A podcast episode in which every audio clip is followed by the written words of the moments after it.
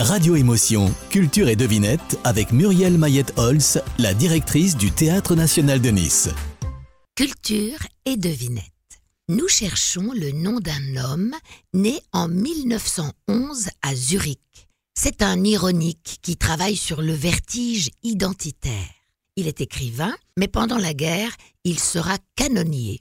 Puis il fera des études d'architecte comme son père, mais ne réalisera finalement qu'une piscine. Alors, qui est-ce? On le reconnaît à ses grosses lunettes en écaille. On l'a considéré comme le plus important écrivain de la littérature allemande de l'après-guerre. Il utilise notamment la forme du journal intime, passionné par la question du double et de l'altérité. Et son œuvre met en scène la trahison et la confiance. Il est mort d'un cancer en Suisse. Alors, qui est-ce? Il a écrit Don Juan ou l'amour de la géométrie.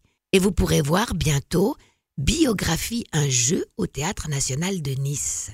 Il a écrit Pire que le bruit des bottes, le silence des pantoufles. Mais oui, c'est bien Max Frisch et sa pièce sera donnée du 11 au 14 mai au théâtre Lino Ventura avec José Garcia et Isabelle. C'était Culture et Devinette avec Muriel Mayette-Holtz, la directrice du Théâtre National de Nice. Retrouvez le programme des spectacles du théâtre sur tnn.fr.